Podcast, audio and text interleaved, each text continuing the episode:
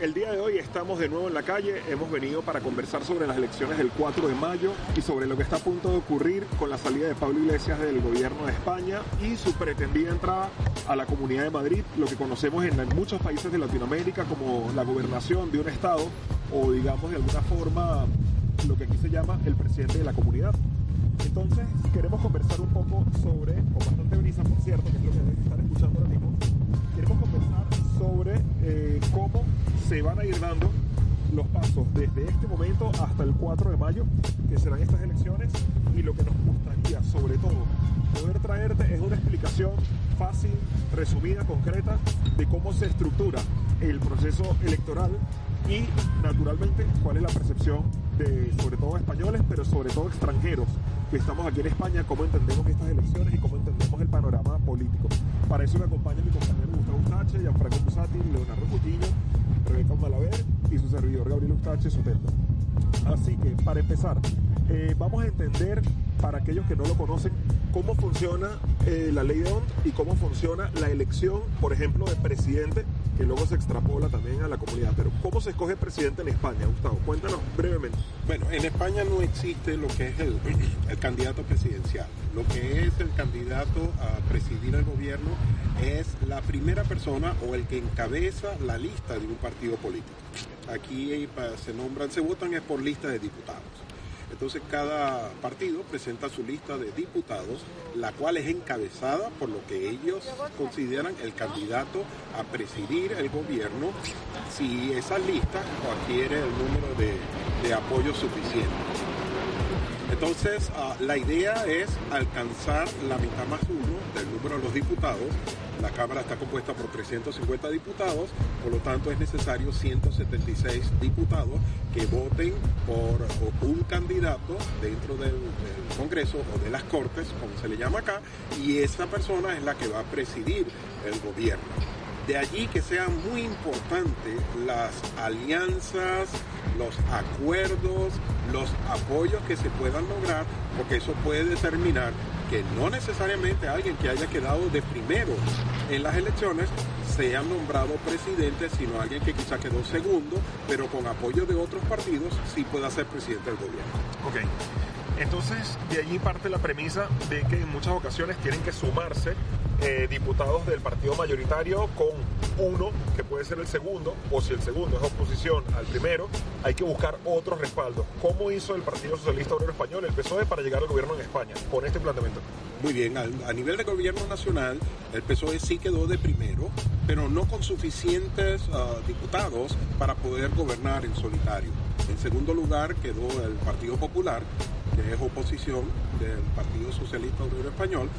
Eh, por consiguiente, el, PSOE, el Partido Socialista Obrero, buscó alianzas en uh, partidos que quedaron en cuarto o quinto lugar, como es el Partido Unidas Podemos, que ocupó la, cuarta posición en estas uh, elecciones, y otros partidos minoritarios. Hay que entender también que como la votación se ejecuta de manera regional, pero la representación es de manera nacional, hay varios partidos regionales que tienen representación significativa en el Congreso Nacional. Eh, eh, dándole nombre y apellido, PSOE se hizo alianza con Unida Podemos, que era el cuarto, porque en el orden quedaron eh, el Partido Socialista, Partido Popular, VOT y después Unidas Podemos.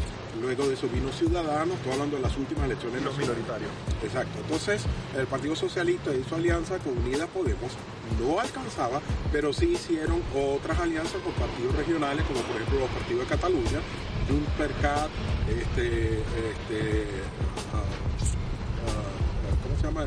La, la Esquerra Republicana de Cataluña. Esquerra, gracias, gracias. Esquerra Republicano de Cataluña hicieron alianza y otros partidos minoritarios para alcanzar los 176 votos. Perfecto. Ok, ahora eh, la Comunidad de Madrid es exactamente igual. Eh, ¿Cuántos son los, los escaños necesarios en Madrid para poder gobernar, Leo? Bueno, como siempre, es eh, la mitad más uno. Estamos hablando de que en este caso son 132 escaños y lógicamente necesitaríamos 66 más uno, 67 diputados para lograr la, la, mayoría absoluta, que bien como decía Gustavo, puede ser un solo partido que la logre o con las pertinentes alianzas dependiendo de la sumatoria de los partidos postulados. Ahora vamos a entrar a, valorar cuáles son los números. Ya, eh, ¿cuál es el problema de los venezolanos o los latinoamericanos con los partidos socialistas? ¿Qué recuerdo nos traen? Siempre malos recuerdos. ¿Por qué? Eh, bueno, porque la experiencia más nefasta que se ha vivido en los últimos años de democracia de Venezuela lo, lo llevó a cabo un partido que se pintó como socialista, como de izquierda, pero terminó siendo el lobo disfrazado de, la liebre, ¿no? O sea, al final el impacto que tuvo esos 20 años, que ahora mismo ya lo reconocen internacionalmente como una dictadura, la mayoría de los países está bastante, bastante real.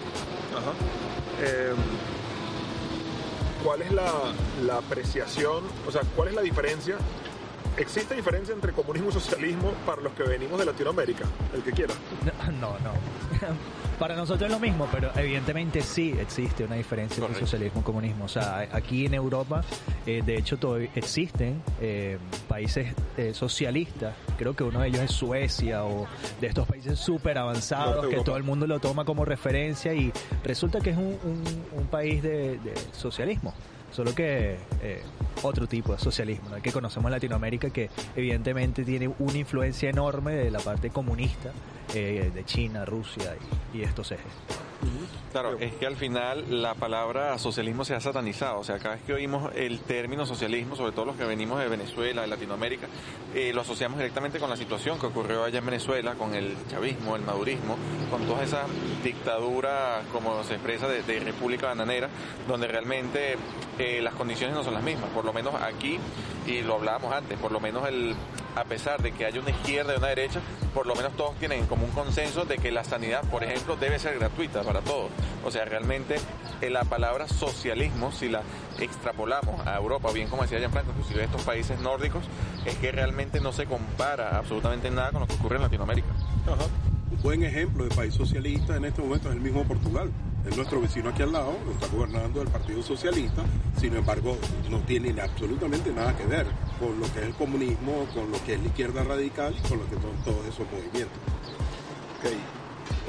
Sí, eh, que quería comentar que realmente los que venimos en Latinoamérica se nos hace muy difícil tener que diferenciar entre uno y otro. Cuando llegamos aquí a Europa es que cambiamos un poco el chip porque vamos viendo cuáles son las estrategias y los lineamientos que tiene cada partido, su plan como tal para ejecutar y ahí es cuando ya realmente notamos la diferencia o podemos ver los aspectos en los que se diferencia cada uno de los partidos, bien sea de izquierda, entre socialismo y comunismo, por ejemplo. Okay.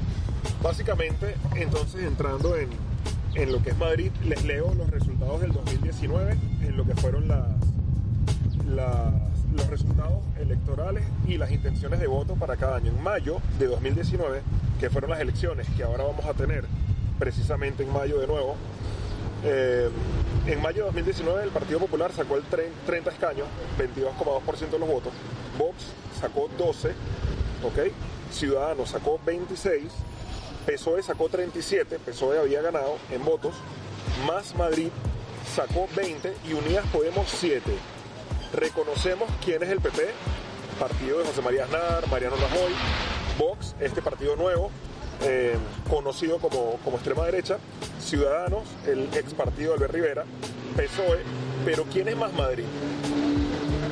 Bueno, Más Madrid es una, una alianza, un movimiento, un partido que surge porque originalmente la, que era eh, la, alcaldesa, la alcaldesa de este, Ciudad de Madrid era la señora Carmena y ella cuando va a ir a las elecciones tiene cierta desaveniencia con la gente de Unidas Podemos y hay allí una separación.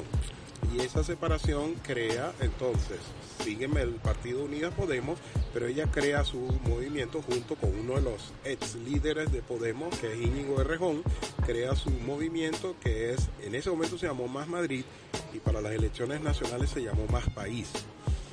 Más Madrid entonces quiere presentarse o se presenta y es bueno recordar la diferencia de votos y que un país, un partido nuevo, un movimiento nuevo, saque esa cantidad de votos es porque obviamente era la alcaldesa que estaba gobernando, la señora Carmena, y ese es el país, el, partido que la representaba a ella en estas elecciones.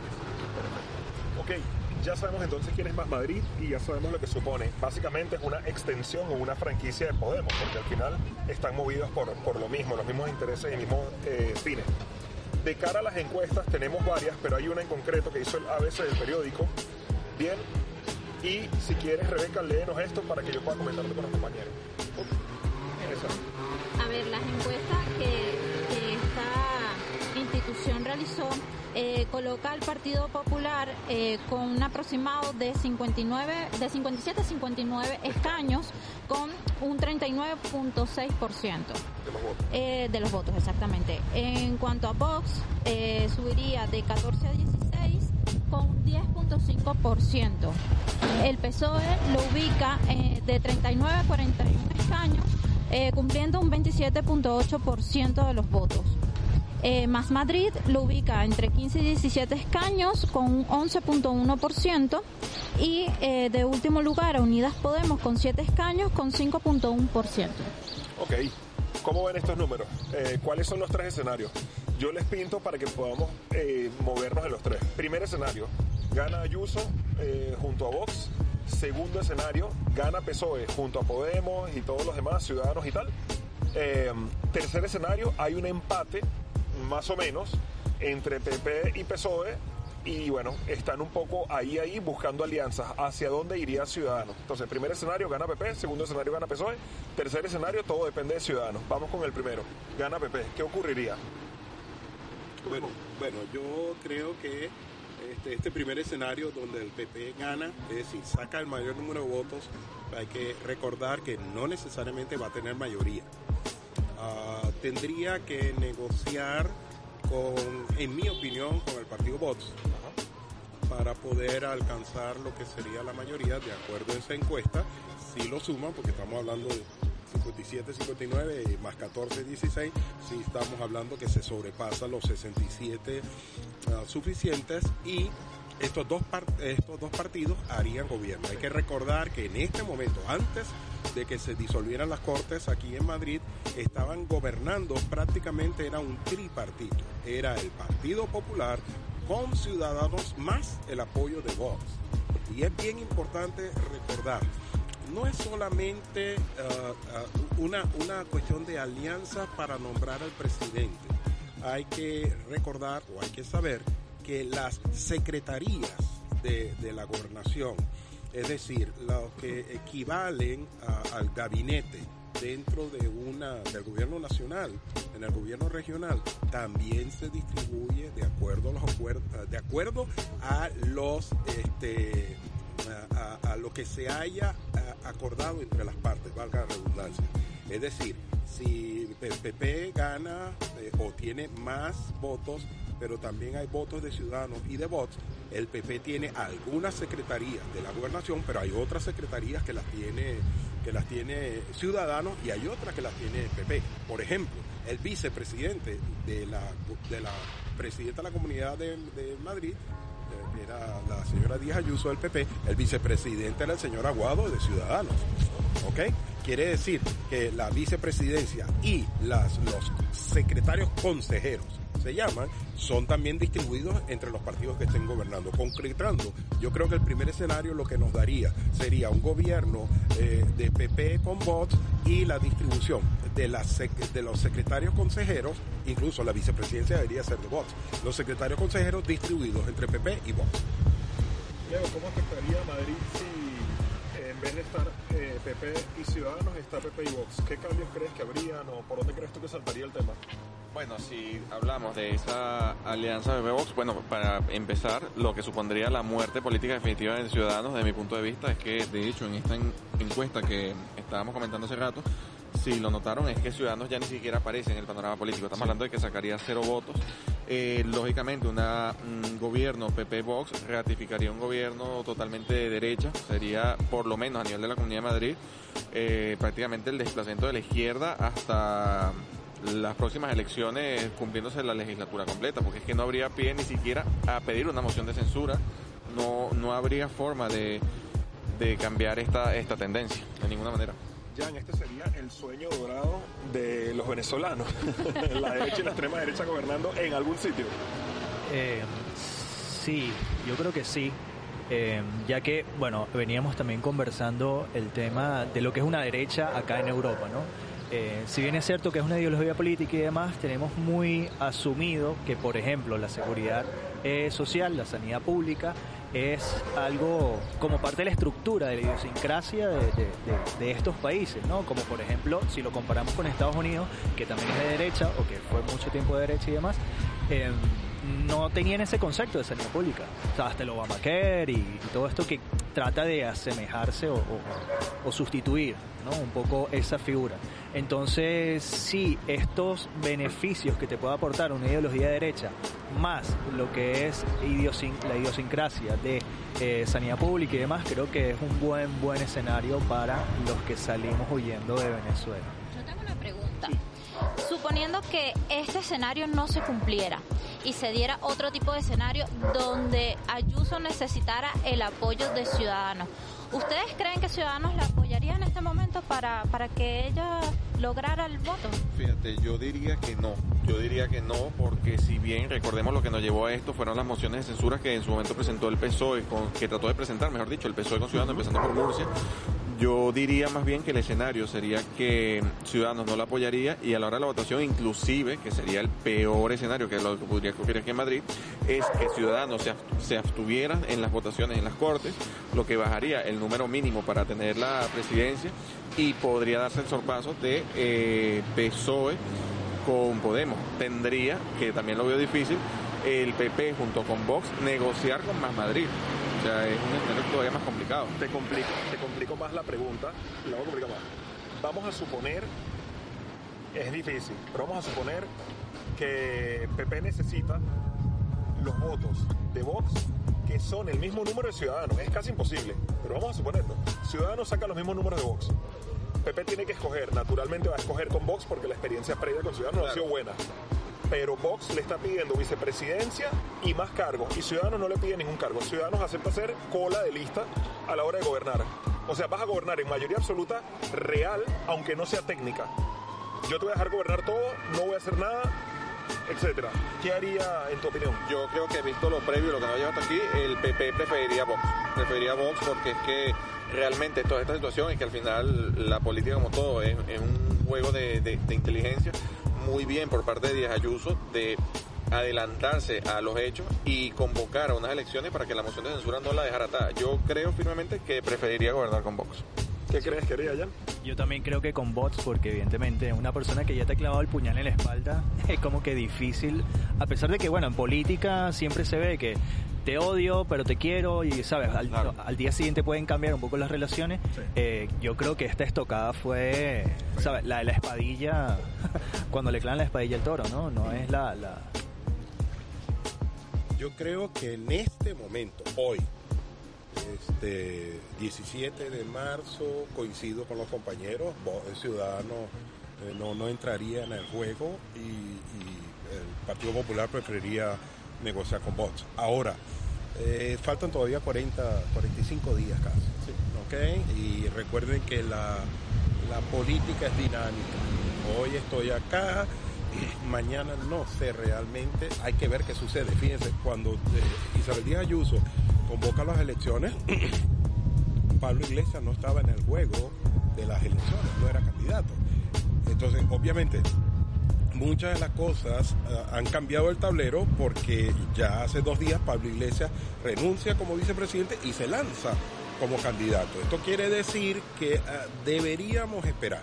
O, en este momento, hoy coincido con los compañeros, pero no necesariamente eso se va a mantener en el tiempo. Ok, vamos al segundo escenario el segundo escenario era que gana PSOE junto a Más Madrid, junto a Unidas Podemos. Para la fecha en la que estamos grabando esto, Más Madrid rechazó a Podemos. Esto puede cambiar. A lo mejor escuchas este audio dentro de un mes y resulta que ahora son, ahora se aman y son una misma candidatura. Pero para el momento en el que estamos grabando esto, Rejón le dijo que no a Podemos. ¿Ustedes creen, bueno, primera pregunta, ¿creen que Rejón eh, dijo un no buscando seducción para más adelante decir sí? ¿Creen que es un no definitivo? Y la segunda pregunta es, si eh, PSOE necesita del apoyo de Podemos y Más Madrid para gobernar, ¿creen que PSOE va a poder convencer a Rejón de que haga las paces con Pablo Iglesias? ¿Y creen que Pablo Iglesias eh, eh, va a hacer las paces con PSOE? Bueno, yo creo que no. Yo creo que el, el no de Rejón es un, como dicen aquí, el no es no eh, las diferencias han sido muy marcadas, inclusive se ha visto directamente en el gobierno, en los diputados, eh, donde el mismo Más País eh, no ha estado de acuerdo con muchas de las propuestas de Pablo Iglesias. Yo creo que la negativa se mantendría y pasaría lo que ya se ha repetido en diversas ocasiones aquí. Volveríamos a una nueva ronda de elecciones porque recuerden que lo que habíamos hablado, tener, a salvo que el partido saque una mayoría absoluta y contundente, si no se forman las alianzas y si no se ponen de acuerdo, repetiríamos los comicios hasta que ver qué partido logra acercarse más y que se forme una alianza. Yo creo que eh, PSOE con Podemos nada más no gobernaría porque más Madrid no se va a acercar. Bueno, indudablemente hay que ver el efecto iglesia, ¿no? Porque como decía don Gustavo, eh, estas encuestas se han levantado antes de conocer la candidatura de iglesia, que por supuesto a mi parecer pensaba que iba a tener un efecto negativo, ¿no? En, toda esta intención de voto, eh, pero no, evidentemente el efecto iglesia bueno, también viene a repotenciar un poco esa imagen, o, esa imagen no, el liderazgo, entre comillas, porque no existía una figura, eh, nada más la iglesia. Entonces, eh, eso hay que tenerlo en cuenta. Y en caso de que el PSOE, eh, bueno, no, hay que aclarar, ¿no? no es que gana con mayoría absoluta, sino que, bueno, tiene este, la cantidad de votos que, uniendo con lo de Podemos y tal, y más, puedan gobernar yo, lo, yo sí lo veo posible. Yo sí lo veo posible porque yo creo que el juego de la política eh, se maneja mucho más detrás de cámara que lo que le muestra la ciudadanía. ¿no? Entonces sí, evidentemente hemos visto un poco de, de conflictos entre eh, Más Madrid y, Unidas Podemos, pero creo que al final eh, tienen intenciones a largo plazo que pueden pueden hacer a un lado de momento, tomar el control, que es lo que quieren, y ya después se matarán, como lo están haciendo con el gobierno nacional. Sí, yo, yo sí, en eso sí estoy de acuerdo con Jan. Este, aunque haya una diferencia, que sí las hay, y haya habido este, conflictos entre Más Madrid y Unidas Podemos, ante el escenario de una repetición de comicios, yo creo que sí habían acuerdo porque este, los muchos se juntan para rascarse. Y más Madrid y Podemos son caimán del mismo pozo, ah, aunque tengan diferencias, pero a la hora de enfrentar unas nuevas elecciones por no llegar a un acuerdo, yo sí creo que llegarían a un acuerdo. Antes de darles paso que Rebeca les va a hacer unas preguntas, ¿quieres entrar ya con las preguntas o quieres comentar algo de Sí, no, bueno, quería aprovechar de que estábamos hablando un poco de Pablo Iglesias quería saber, o sea, ¿qué pensaban ustedes sobre esta estrategia de, introducirse en estas candidaturas, ¿no? Si ustedes creen que esto es algo audaz, planificado, o si por el contrario eh, son patadas de ahogado, como decimos nosotros en Venezuela. Arranca por aquí esta vez. Ok, yo voy a dar mi opinión. He estado analizando bastante lo que ha estado sucediendo y llegué a dos conclusiones yo creo que Pablo Iglesias tiene una intención a corto plazo y una intención a largo plazo. A corto plazo es la supervivencia de Podemos.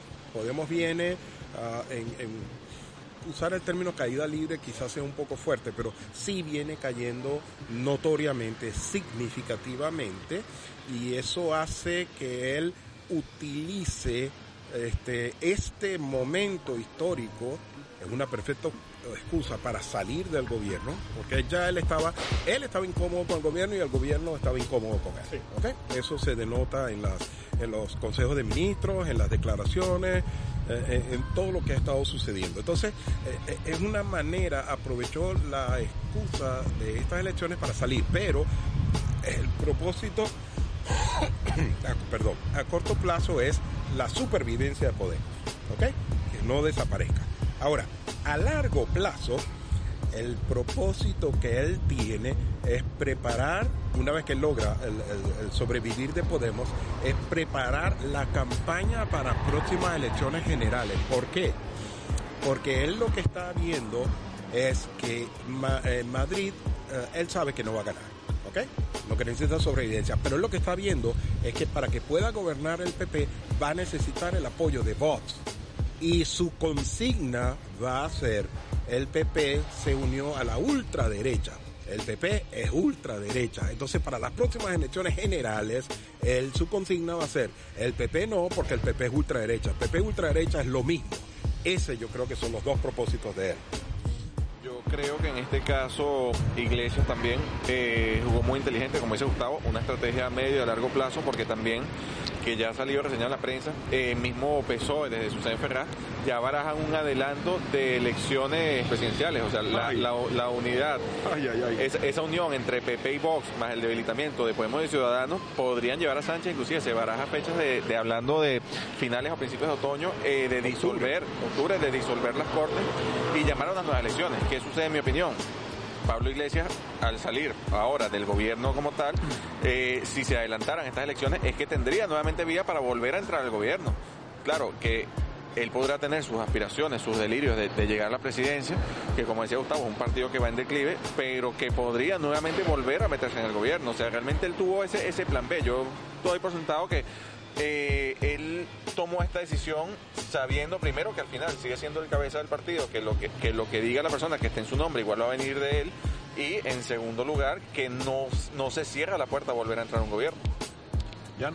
Bueno, yo creo que le cae muy bien y no de suerte, porque en la política nada de suerte, todo está bastante estudiado y premeditado, pero sí le cae bastante bien esto porque es que Unidas Podemos no tiene un coprotagonista, o sea, es simplemente Iglesias y no se ve más en otro líder de tanta influencia como lo tiene este polémico Coleta. Era, era el Rejón y se lo cargaron. Exacto. Exactamente, entonces eh, le vino bien porque mm, primero que eh, eh, quiere, por supuesto, mantener en vida al partido. Y bueno, lo tiene que hacer porque él es el único, el único el que se identifica más, o con el que la gente identifica más al partido, ¿no? Entonces creo que por allí les sale bien y bueno, es igual, a, corto plazo, eso, mantener eh, vivo, no creo que vaya a ganar, ni mucho menos, ni las ni estas eh, regionales, ni las de nacionales, porque es que el partido tampoco está tan fuerte como, como para eso. último escenario improbable y súper difícil, ¿no? Ciudadanos es la bisagra que pone en el gobierno a PSOE con los aliados o PP con los aliados. Recordemos que Ciudadanos, el PSOE lo sacó de las elecciones generales del gobierno y el PP lo sacó de la gobernación de Madrid. O sea que los dos partidos están mal con Ciudadanos. ¿A quién creen que Ciudadanos le daría las llaves de Madrid? Pues yo creo que visto lo, ocurrido hasta ahora, eh, de hecho para mí se plantean dos, dos opciones. O le da las llaves al PSOE por la tradición de, visto por desde el punto de vista de ellos, de Ayuso, o sencillamente se abstiene, se abstiene y que se maten entre ellos. Pero recuerda que Ciudadanos está en contra de los independentistas y PSOE es el aliado natural de los independentistas, en Cataluña me refiero.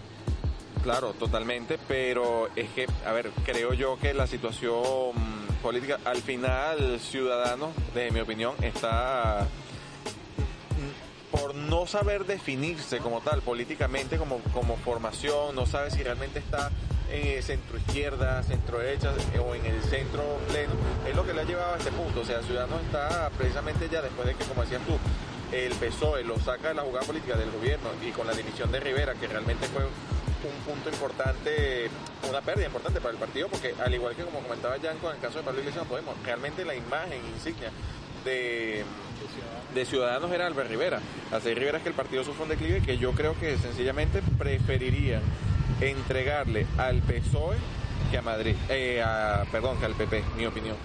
Y Jan, ¿a quién crees que eh, Ciudadanos, si es bisagra, le da al gobierno de Madrid? Yo también creo que al PSOE, porque creo que el PSOE sabe mentir muy bien y le ofrecería algo que, le interese ¿no? a, Ciudadanos. Eh, entonces, sí, indudablemente creo, lastimosamente creo que se lo hará. Si es que, ojo, porque hasta los momentos, estos sí son los que van en caída libre. De hecho, han salido del panorama eh, político, o sea, de, la cantidad de escaños eh, en Madrid. Por eso, entonces, en el caso del milagro, que sacaran algunos escaños y eso fuese determinante para formar gobierno, le daría al PSOE. Yo, yo también coincido, yo también coincido. En el supuesto negado de que Ciudadanos fuera determinante o bisagra, yo creo que sí harían acuerdo con, con PSOE. Yo sí lo creo. Bueno, para terminar, em, ¿cuál es el escenario entonces que tenemos los latinoamericanos, los venezolanos de cara a estas elecciones? Bueno, importante, aclarar que por ahí lo confirmó la compañera Rebeca, tenías que estar empadronado antes de enero 2021 para poder votar, ¿no, Rebeca? Antes del primero de enero del 2021 para poder optar a, estas elecciones. Eh, la campaña creo que inicia el 18 de abril y termina el 2 de mayo. Y bueno, sí, para poder votar puede ser cualquier residente legal aquí en España y tiene, o sea, lo que es lo que comentabas, que la posibilidad para poder entrar dentro de estas elecciones era que estuvieras empadronado aquí antes del primero de enero. Ok, una cosa, Rebeca nos va a traer algunas preguntas, estas sí son preguntas como de respuesta corta, las respuestas de desarrollo ya las hicimos, ahora vamos a ir un poquito con respuesta, pregunta concreta, respuesta lo más corta posible. Rebeca, ¿las tienes por ahí a mano? Búscalas ahí para que las podamos hacer. Estas son variadas, pero del mismo tema. Eh, la que me queda es esta, porque es que ya las hemos desarrollado. Las hemos desarrollado, vamos con esa, vamos con esa, perfecto. Realmente, eh, la única que había quedado por fuera era, eh, que no lo hemos tocado mucho, era que si este adelanto electoral garantizaba la legislatura para los cuatro años siguientes. ¿Estamos hablando de Comunidad de Madrid? Sí, De, las, de las elecciones que vienen ahora. Yo creo que sí. Yo creo que sí, porque por, muchas razones. Vamos a, cuando esta elección ya se haya desarrollado y se esté constituyendo el gobierno, vamos a estar saliendo de la pandemia. ¿Ok? ya va a estar avanzado el proceso de vacunación, va a estar, y es necesario estabilidad de un gobierno, porque ya esto no tiene nada que ver con terremoto político, esto tiene que ver con la situación del país, de lo que está pasando. La gente necesita, los, los empresarios necesitan, los autónomos necesitamos, este, los empleados necesitan estabilidad, las empresas necesitan estabilidad y recuperarse. No pueden estar dentro de un bamboleo de, de políticas Ah, inexactas, de políticas este, de, de experimento, de cosas de esas. Es necesario establecer y retomar todo un proceso de reconstrucción del país y sí creo que eso se va a llevar los cuatro años a la legislatura. Yo pienso igual que Gustavo, o sea, y de, así como lo hemos reseñado en diferentes videos hemos puesto, y inclusive en las noticias que hacemos diariamente, eh, la recuperación de Madrid ha sido ejemplar a nivel económico después de la pandemia y creo firmemente también que sí, la legislatura se va a agotar. De hecho, eh, si Ayuso logra el triunfo de comisión, es que va a gobernar a plenitud y va a completar la legislatura sin ningún tipo de problema. Sí, concuerdo con, mis compañeros. Sí. Creo que una vez que se decida en estas elecciones, em, esto va a ser como, entre comillas, lo definitivo, ¿no? Porque ya están mucho más marcadas las intenciones, las diferencias y los planes el que triunfa, el que triunfa um, en Madrid, el que gobierna en Madrid va directo a la Moncloa. Podría ser, podría ser. porque no, porque no visualizar a una Díaz Ayuso que contrario a lo que dicen sus haters, en mi opinión personal, ha tenido un, un, proceso de recuperación bastante bueno con el tema de la pandemia. Madrid ha sido una de las comunidades que más rápido se ha levantado. Yo sí vería a una Díaz Ayuso Claro, también depende de lo que lógicamente dicta el partido, todo lo que lo que dictan los, varones, como dicen aquí, pero ¿por qué no? ¿Por qué no ver a una, a una presidenta de gobierno? Cualquiera. Ok, yo, este, me encantaría, encantaría, pero no, no creo que sea posible, por lo menos en el corto y mediano plazo. Recuerden que el líder del partido es Pablo Casado. Y Pablo Casado eh, suficientemente joven, no llega a los 40 todavía. Este, él tiene bastante recorrido que hacer y no creo que él se haría a un lado para que Díaz Ayuso fuera la, la candidata.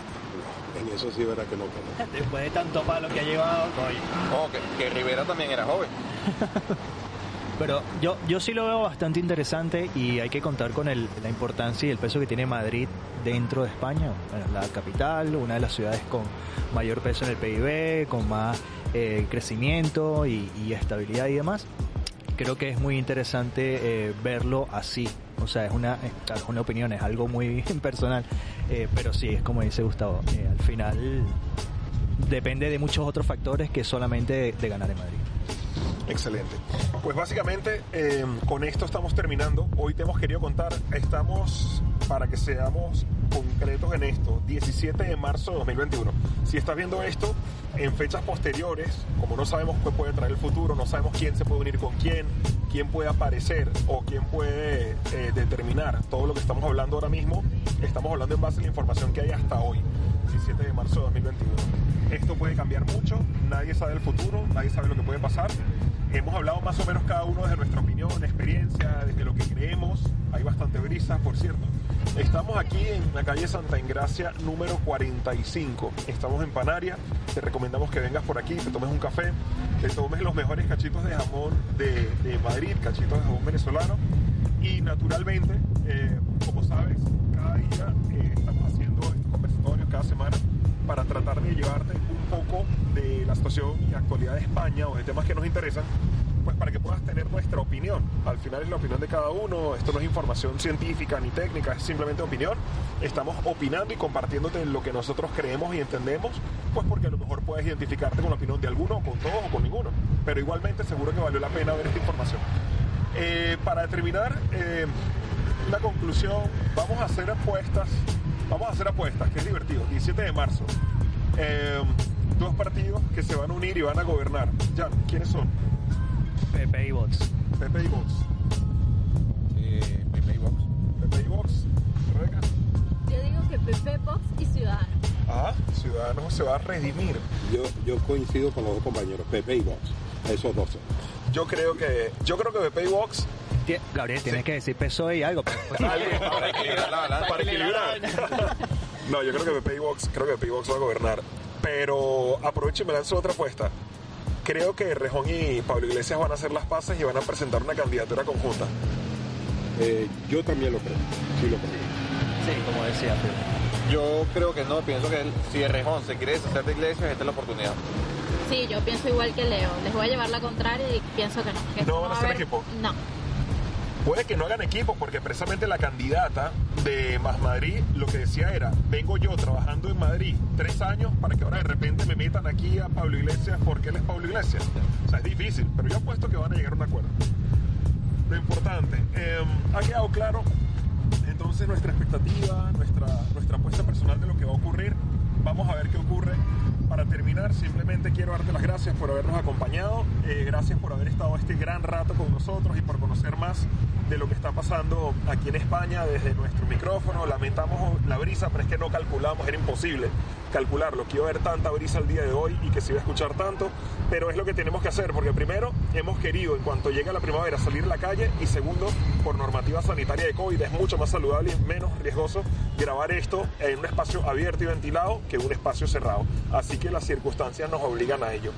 Por último, eh, nada, agradecerles, eh, Gianfranco, Leo, Rebeca, Gustavo, Samuel también que nos ha estado ayudando en la parte técnica y darte las gracias a ti por siempre estar atento a nuestra información. Recuerda que puedes escuchar este audio en Spotify y en iVox y si quieres verlo en video, lo puedes ver en YouTube. Cada semana hacemos un live los miércoles por Instagram cada día conectamos para contarte 10 noticias de España para que estés bien informado de lo que pasó por aquí. Te enviamos un gran saludo y desde luego en Madrid, España, estamos tu equipo, somos Coinaire. Saludos.